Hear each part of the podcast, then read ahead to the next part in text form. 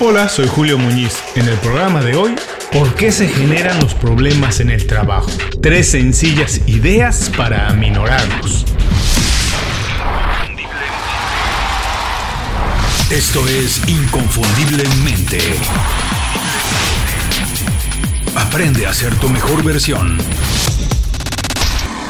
Te levantas un día todo parece normal, desayunas, te bañas y cuando te vas a vestir te das cuenta que ningún pantalón te cierra. Te ves en el espejo y ¡wow! Tienes 20 kilos de más. ¿Qué pasó? ¿En qué momento? Llegas a la oficina y te enteras que el proyecto en el que llevas semanas trabajando no estará listo. Van por lo menos un mes detrás de la fecha de entrega. ¿Por qué? ¿Pero qué va a pasar en el trabajo? ¿Cómo pasó eso? Siempre he dicho que nadie sube de la noche a la mañana 20 kilos. Ni los proyectos se caen de un momento al otro a menos que algo extraordinario pase, algo como un accidente. Generalmente los problemas se anuncian con tiempo, pero por varias razones no los advertimos o no los resolvemos con prontitud y tomamos acción cuando ya se han convertido en un verdadero problemón, en un obstáculo. Pero ¿cómo? ¿Y por qué aparecen los problemas en el trabajo? ¿Y qué podemos hacer para disminuir su impacto? De todo eso vamos a platicar en el programa de hoy, porque el programa es ¿Por qué se generan los problemas en el trabajo? Tres sencillas ideas para minorarlos. ¿Qué vamos a aprender hoy? 1. ¿Se puede vivir sin problemas en el trabajo? 2. ¿Cuáles son las principales razones por las que aparecen los problemas en el trabajo? Y 3. ¿Qué podemos hacer para disminuir el daño causado por un problema en el trabajo o en la oficina? El programa de hoy es presentado por Las 5 Razones. Las 5 Razones es el boletín semanal de Inconfundiblemente. Visita inconfundiblemente.com y suscríbete de manera gratuita. Una vez que lo haces, todos los viernes recibes un email con 5 recomendaciones. Es una selección de consejos, herramientas e ideas creadas para ayudarte en el trabajo o en el negocio. Es información para mejorar tu vida profesional y alcanzar el estilo de vida que estás buscando.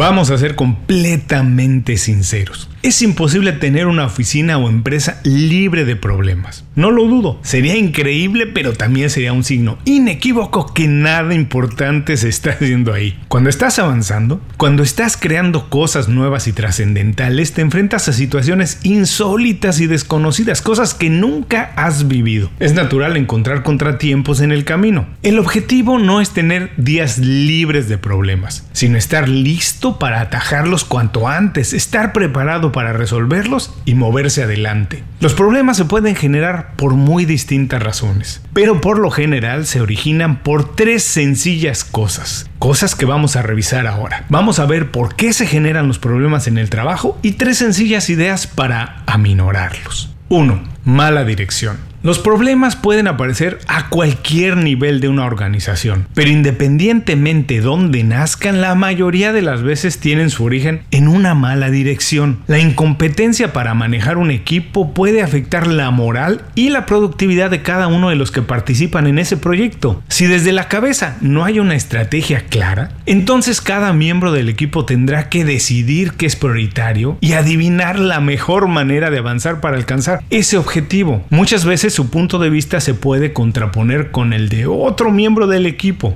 Y si alguien con capacidad de liderazgo no está ahí para reencauzar todas las cosas de inmediato, lo que tenemos como resultado es un entorno en el que los problemas aparecen pero a la menor provocación. El líder es responsable absoluto de todo lo que pasa en el lugar de trabajo tiene que generar un ambiente en el que todos tengan los recursos necesarios para desempeñarse a su máxima capacidad y obtener buenos resultados. Pero esto no quiere decir que tenga que encargarse absolutamente de todo y perderse en lo que se conoce como micromanagement. Los mejores equipos son aquellos donde cada quien toma la responsabilidad de sus actividades y toma una actitud proactiva para resolverlo. ¿Qué tienes que hacer cuando la causa de los problemas es la mala dirección? Bueno, tomar la iniciativa. Si no hay una estrategia clara, si diferentes puntos de vista obstaculizan el progreso y no se alcanzan las metas o no tienes lo que necesitas para realizar tu trabajo, tienes que levantar una bandera, tienes que alzar la voz para señalar los problemas y empezar a resolverlos. De nada sirve callarse y esperar. El tiempo no resuelve nada. Piensa que la cuerda siempre se revienta por la parte más delgada. Así que si las cosas empeoran tendrás que resolver un problema mucho más grande. Además de que será señalado por no comunicarlo mucho antes. 2. Comunicación deficiente.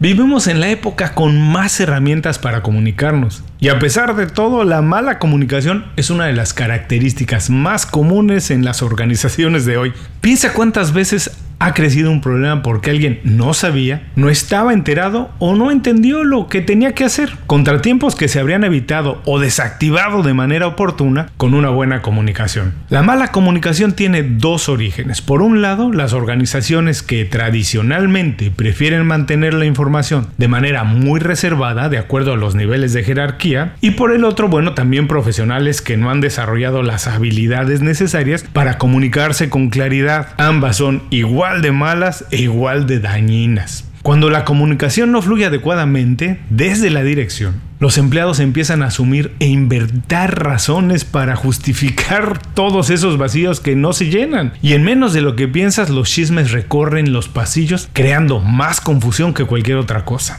Lo mismo pasa cuando alguien no se hace entender claramente. Sin importar que sea de manera deliberada o no, una comunicación deficiente retrasa procesos, desvía la atención y termina por afectar el trabajo de todos. ¿Qué tienes que hacer si los problemas se originan por una mala comunicación? Nunca asumas una interpretación personal cuando algo no está muy claro o cuando te falta información para tomar una decisión. Revisa siempre tus emails y todas tus comunicaciones escritas por lo menos dos veces. Y asegúrate de hablar de manera personal con todos para saber que entendieron lo que les estás pidiendo y para entender perfectamente lo que ellos esperan de ti.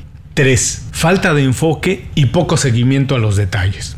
Un poco de presión siempre ayuda a mejorar el rendimiento y alcanzar objetivos considerables, pero mucho estrés siempre tiene efectos negativos. El exceso de responsabilidades y el ambiente tan competitivo que se vive en algunas industrias o compañías hoy, bueno, favorece que la atención a los detalles se relaje, no se le pone tanta atención a los detalles. Personalmente considero que los problemas se anuncian con anticipación, con mucho tiempo, pero es un seguimiento deficiente de los procesos la piedra angular, donde un pequeño detalle se convierte en un problema. Si una grieta no es atendida de manera oportuna, el paso del tiempo seguramente la convertirá en una fractura, en algo mayor. ¿Qué tienes que hacer si los problemas se generan porque tienes muchas responsabilidades y no puedes atender los detalles? Bueno, delega lo más posible y divide todos los proyectos en objetivos pequeños que puedas supervisar de manera rápida y constante. Nunca dejes para mañana algo que puedes arreglar hoy. Hasta aquí los tres motivos por qué se generan los problemas en el trabajo y mis consejos para minorarlos lo más rápido posible. Vamos a revisarlos. 1. Mala dirección. Para resolverlo toma iniciativa, no esperes que las cosas estén siempre claras desde arriba. Si esto no pasa, tú toma la iniciativa y señala donde se tengan que clarificar algo. 2. Comunicación deficiente. Para resolverlo nunca asumas y pregunta cuando tengas una duda. No dejes nada, nada ahí ambiguo, que todo quede muy claro. 3. Falta de enfoque y poco seguimiento a los detalles. Para resolverlo, delega lo más posible y divide los proyectos en pequeños objetivos fáciles de supervisar. Para concluir, tenemos que aceptar que ninguna operación es 100% perfecta y el objetivo no es vivir días de trabajo libres de problemas. Lo que buscamos es desarrollar una actitud positiva y proactiva para identificar posibles percances, disminuir su impacto y continuar creciendo en el camino.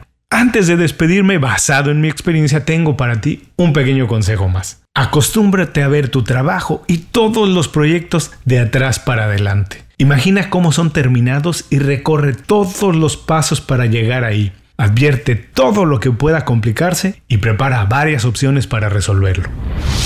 Antes de cerrar el programa quiero pedirte dos favores. Primero, si algo te pareció interesante o motivador y conoces a alguien que se pueda beneficiar con esa información, comparte el programa con ellos. Eso nos ayuda a todos. A ti por fortalecer tu red de contactos, a ellos por recibir información útil y a mí porque más personas conocen inconfundiblemente. Segundo, suscribiéndote a nuestro boletín para recibir de manera gratuita información, recursos, consejos e inspiración para impulsar tu desarrollo profesional o crecer tu negocio. Recuerda que lo que importa no es tener un trabajo o un negocio que te dé para vivir, sino un estilo de vida donde crezca lo mejor de ti.